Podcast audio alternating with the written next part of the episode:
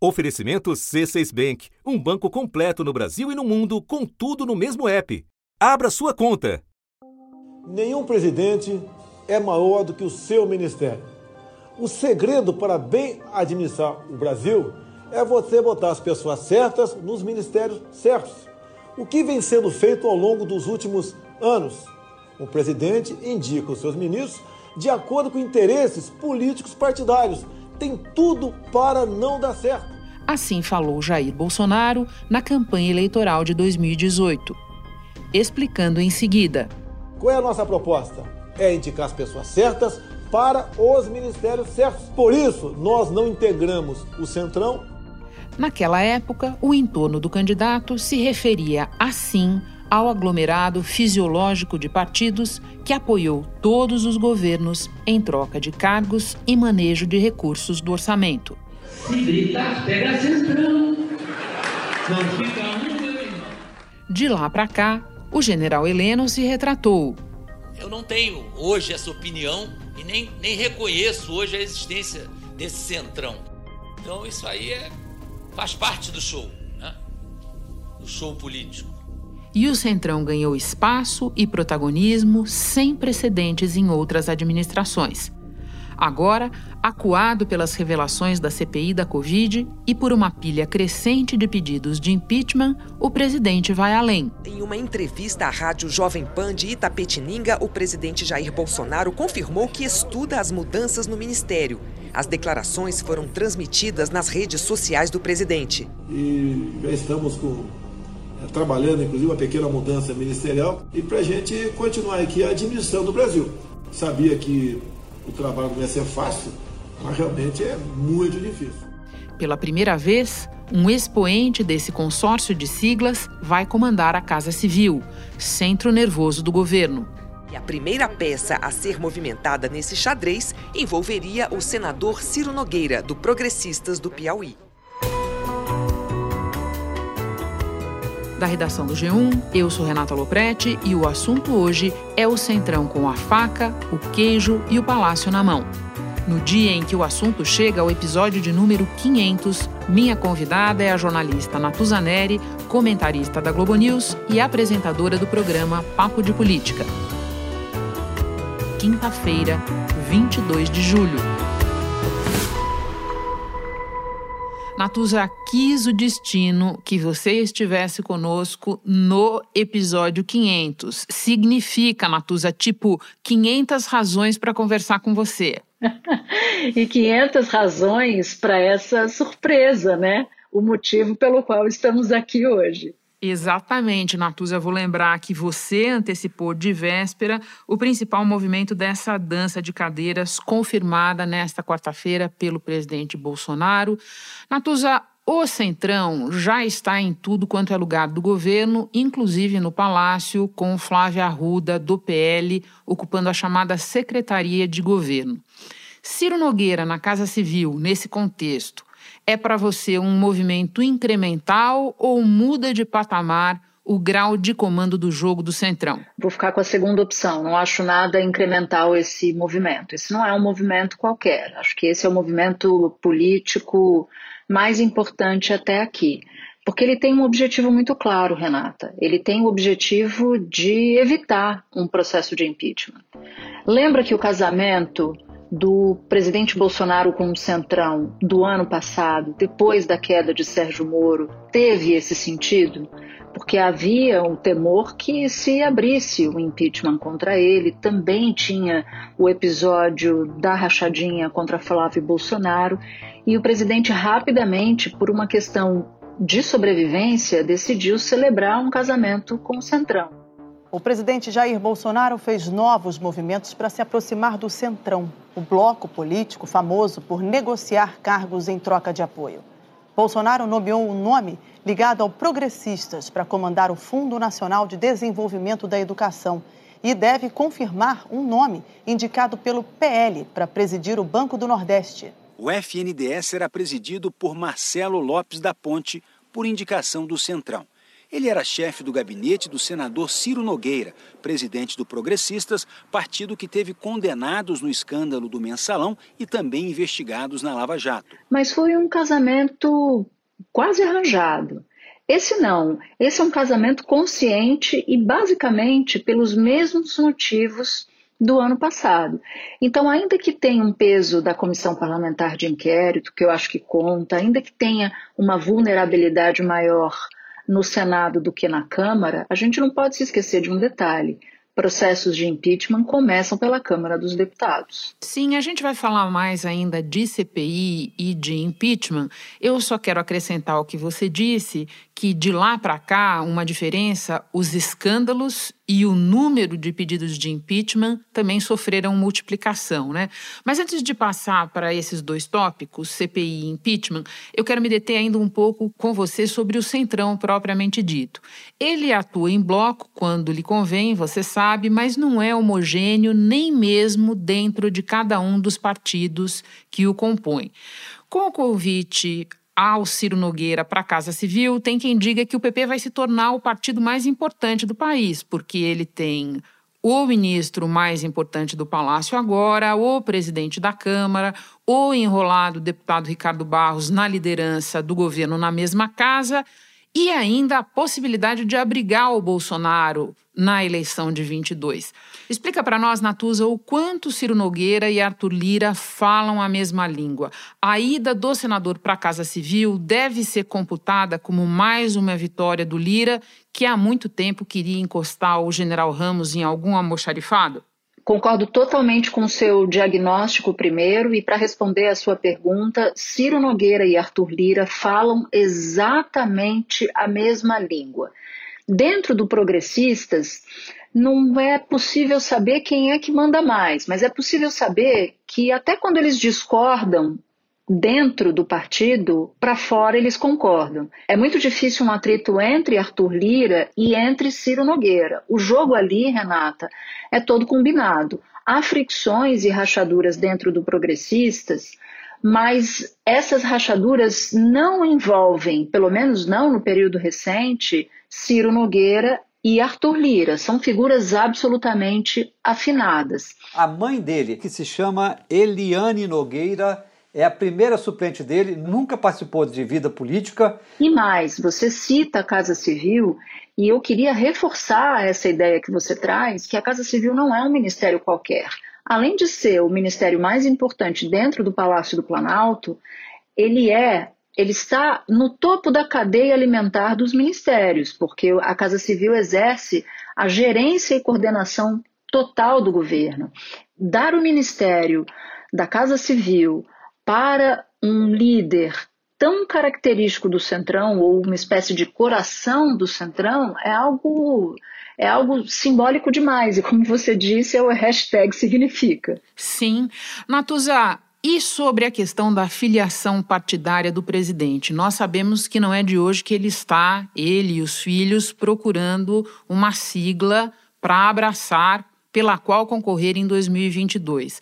Você acha que o movimento de agora torna provável que essa sigla seja o PP ou não é bem assim? Eu acho que torna possível que seja o PP. Vai depender das condições do Bolsonaro no momento em que decidir para onde vai. Lembra que havia uma articulação para ele retornar para o PSL? Se isso de fato acontecesse, para Bolsonaro, o ideal era ter o tempo de partido que será enorme do PSL, porque tem fez a maior bancada nas últimas eleições para a Câmara dos Deputados e a regra é essa, se você faz a melhor bancada, a maior bancada, melhor dizendo, você tem mais tempo de TV, mais dinheiro do fundo eleitoral, mais dinheiro do fundo partidário. Então, para Bolsonaro, um destino para o PSL, por exemplo, seria um destino interessante e o PP teria a vaga de vice. Há, inclusive, já uma articulação que fala em Fábio Faria dentro da chapa ao lado de Bolsonaro na vaga de vice. Mas aí você pode me perguntar, ué, mas Fábio Faria está no PSD de Gilberto Kassab, PSD Teria que de sair Dado. de lá. E vai sair. E vai sair e vai para o partido de Arthur Lira, vai para o Progressistas. Então, tem uma operação de Bolsonaro se filiar a um outro partido, somando-se ao Progressistas, porque aí você soma tempo de partido, né? Se aumenta as suas chances, ou há a possibilidade de o destino ser o próprio Progressistas. E aí não dá para saber se haveria uma chapa pura, né? O presidente no Progressistas e o vice também. Então, talvez essa operação que envolve o Fábio Faria, que é ministro das Comunicações, acabe não tendo êxito por causa disso, mas já existe, inclusive, essa ideia. O Progressistas, o PP, é destino de Bolsonaro, destino possível de Bolsonaro, mas eu não sei ainda se dá para dizer que é o destino provável, porque tem essa conta, né, de somar as forças para as eleições do ano que vem.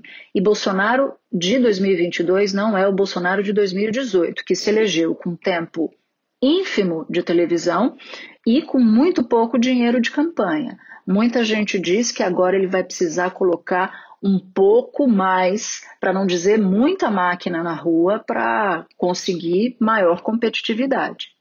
Vamos então à CPI, onde o senador Ciro Nogueira estava longe de ser o defensor mais ardoroso ou presente do governo né?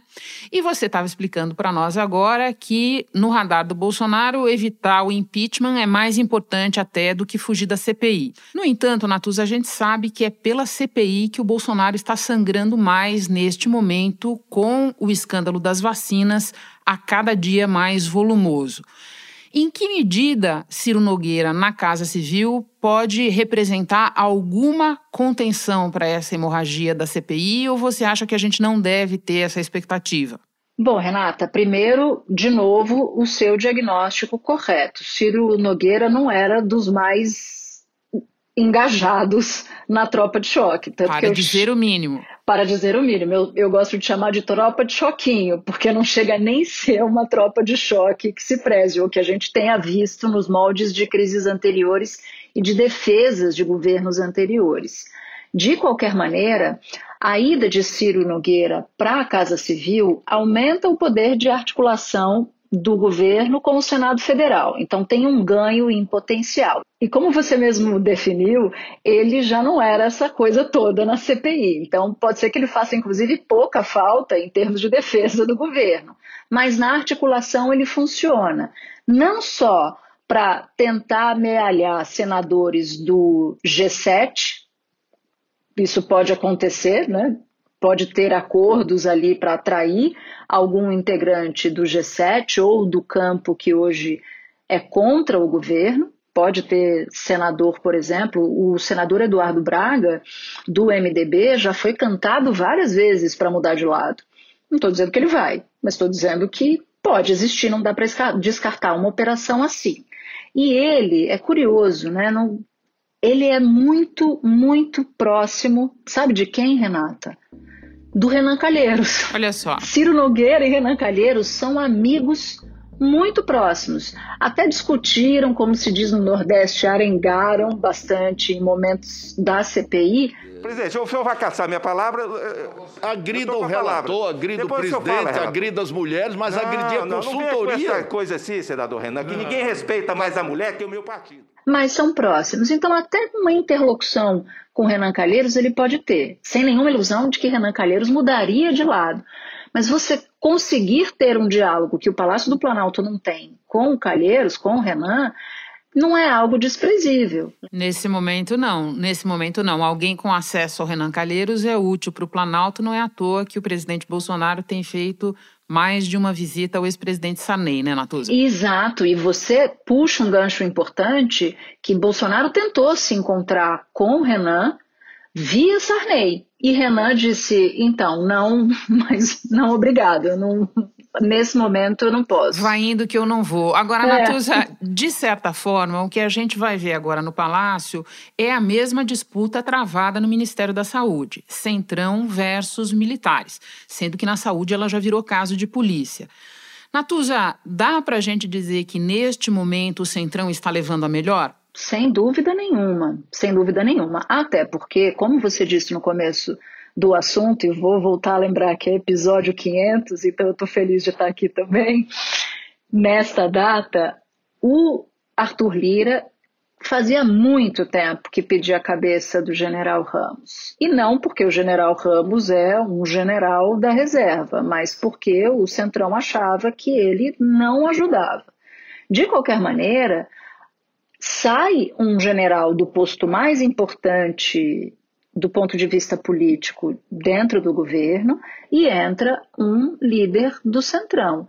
E como recordar é viver, é bom a gente se lembrar da já histórica musiquinha cantada pelo general Heleno ainda no processo eleitoral de 2018. Já colocamos a musiquinha para tocar de novo na abertura do episódio, Natuza. Então tá tudo certo, é a Se musiquinha. alguém esqueceu, a gente já colocou para tocar de novo. Mas Agora, se quiser Natuza... eu canto, Renata.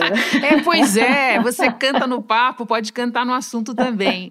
Agora, Natuza, o movimento principal é o do Ciro, mas por conta do Ciro, outros movimentos precisam ser feitos de acomodação, né? O próprio Ramos indo para a Secretaria-Geral da presidência e Onyx Lorenzoni indo para um recriado Ministério do Trabalho. Este movimento último que eu descrevi me parece importar menos em si o Onyx ou o que ele virá fazer no recriado Ministério do Trabalho e mais para mostrar o Paulo Guedes e o Ministério da Economia num processo progressivo de desossamento, se é que essa palavra existe. É isso mesmo que está acontecendo? O quão atropelado pelos acontecimentos o Paulo Guedes já está, Natuza? Renata, eu estava conversando com uma fonte exatamente sobre isso. Aí sabe o que, que a fonte tentou me vender? Não, Paulo Guedes já pedia isso. Você acredita? Ele pedia para criar uma, um ministério com de emprego, trabalho e previdência, porque aquilo era um peso pesado para ele, dava muito trabalho e ele queria cuidar de política econômica. Olha só, Natuza, eu acho até pedagógico a gente contar para quem nos ouve que essas são as histórias que nos contam nessas horas, Natuza. Algumas vezes você tem que fazer que acredita que é para não perder a fonte de informação, mas você não pode comprar pelo valor de face tudo aquilo que te vendem. Sim. Mas é um fato que há uma desidratação de Paulo Guedes e Paulo Guedes não gosta disso. Ele não gosta de parecer frágil nem perdendo força. Tanto que ele apareceu já logo em seguida, quando o Bolsonaro admitiu que ia fazer uma pequena, entre aspas, reforma ministerial, Guedes rapidamente tentou e se aproveitou para encaixar o assunto numa live que ele fazia. Novidades chegando, tem novidades até na nossa organização é, estrutural, quer dizer, vamos fazer uma mudança organizacional aqui também. Essas novidades são justamente na direção de emprego e renda. E vamos acelerar a, o ritmo de criação de emprego, inclusive com uma reorganização nossa é, interna. São novidades aí que o presidente deve trazer é, rapidamente. Para que não desse a impressão de que ele estava vendido na história. Opa, eu sempre quis isso e o Onyx era a pessoa que eu achava mais indicada para fazer esse trabalho. Fora isso, primeiro, Onyx Lorenzoni não é a pessoa mais querida dentro do governo e assim como o general Ramos, o Centrão também queria a cabeça dele. Bolsonaro, como? Não podia se desfazer de um amigo, ainda mais com uma patente, embora na reserva de general. Falo do Ramos, mas também não queria se desfazer assim, descartar o Onix Lorenzoni, que é leal. Ninguém gosta dele no Congresso, mas leal ao presidente ele é. Agora, o sinal de você criar um ministério com todo o discurso que o presidente Bolsonaro fez na campanha também é um sinal ruim. O próprio mercado financeiro reagiu a isso. Mas o fato é, Onix Lorenzoni foi tirado do Palácio do Planalto, exportado para uma pasta que Bolsonaro criou. O presidente Jair Bolsonaro estuda recriar o Ministério do Trabalho e entregá-lo para Onix Lorenzoni. Onix é o atual ministro da Secretaria-Geral do Governo. E a saída dele do Palácio do Planalto abriria uma vaga para Luiz Eduardo Ramos. E que muito provavelmente não vai dar tempo de Onix Lorenzoni fazer muita coisa, porque daqui para 2022, depois começa período eleitoral e aí a coisa entra numa outra dinâmica. Se Bolsonaro for eventualmente reeleito, ele pode até manter o Nix Lorenzoni nessa pasta. A possibilidade de dar resultados é muito pequena. Fora que o Nix Lorenzoni é tão querido dentro do Palácio do Planalto e no Congresso que a primeira coisa que diziam no dia em que Bolsonaro admitiu a reforma, que é o dia que a gente está gravando o assunto, as pessoas diziam assim, falavam tão mal dele que diziam assim: puxa, criaram justamente uma pasta do trabalho para alguém que trabalha pouco, para você ver o grau de maldade contra ele e como ele é querido dentro do próprio governo.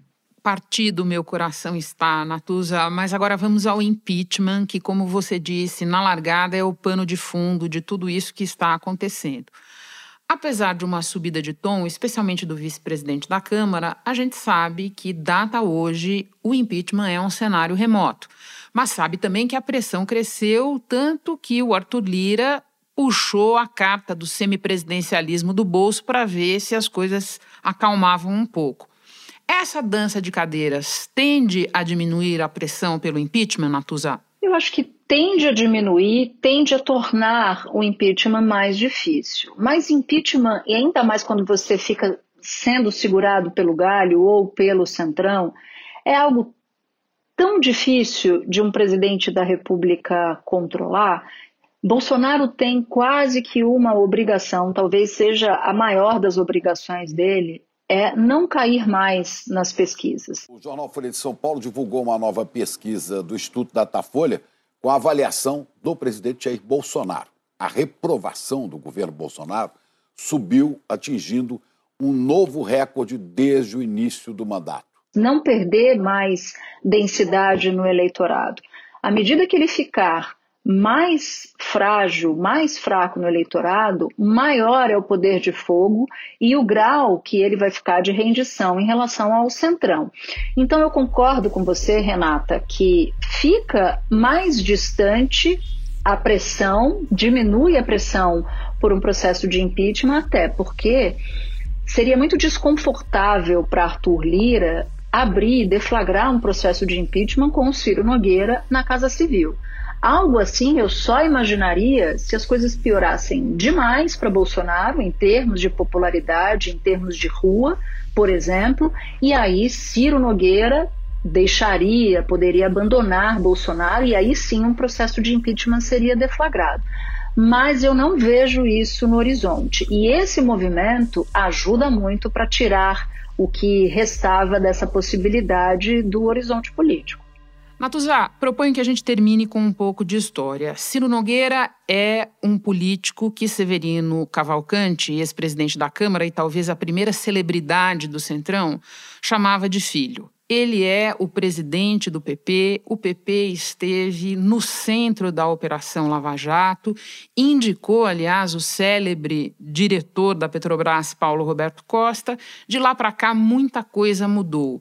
Te parece que o PP, coroado no Palácio do Planalto, poderia ser uma espécie de pá de cal no lavajatismo? Se a gente considerar que o lavajatismo é uma força muito grande no país muito possivelmente.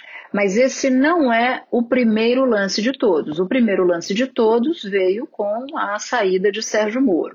O segundo lance foi a indicação do ministro do Supremo, Cássio Nunes Marques, para lembrar quem nos ouve.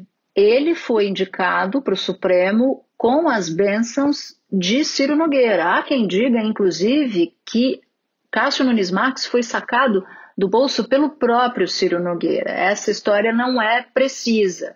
Ninguém sabe se foi o Bolsonaro quem saca Nunes Marques ou se de fato foi Ciro Nogueira quem primeiro indicou Nunes Marques. Esse foi o segundo lance. Claro que ele é um entre 11 ministros do Supremo, mas a gente sabe também que já tinha no Supremo uma animosidade muito grande contra a Lava Jato em parte da mais alta corte do país. E o terceiro lance, acho que dá para considerar esse sim. Ninguém achava mais que Bolsonaro e lavajatismo eram parte de uma mesma ideia. Foram no passado, deixaram de ser quando o Sérgio Moro sai. Mas é possível que muitos eleitores do Bolsonaro ainda defendam bandeiras que a Lava Jato sempre defendeu.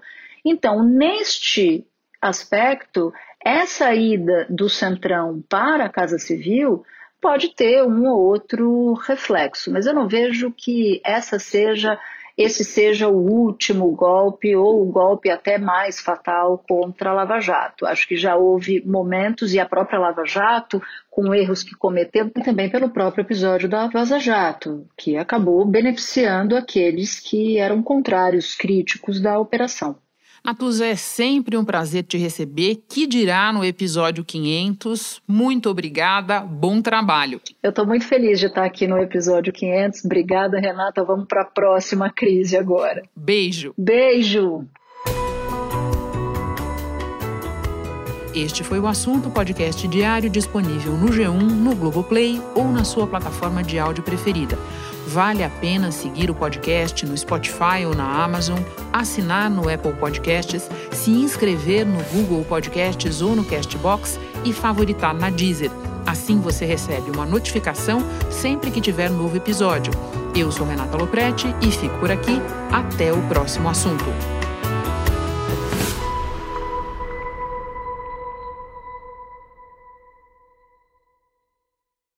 Você no topo da experiência financeira que um banco pode oferecer. Escolha um banco completo no Brasil e em qualquer lugar do mundo. Abra sua conta no C6 Bank.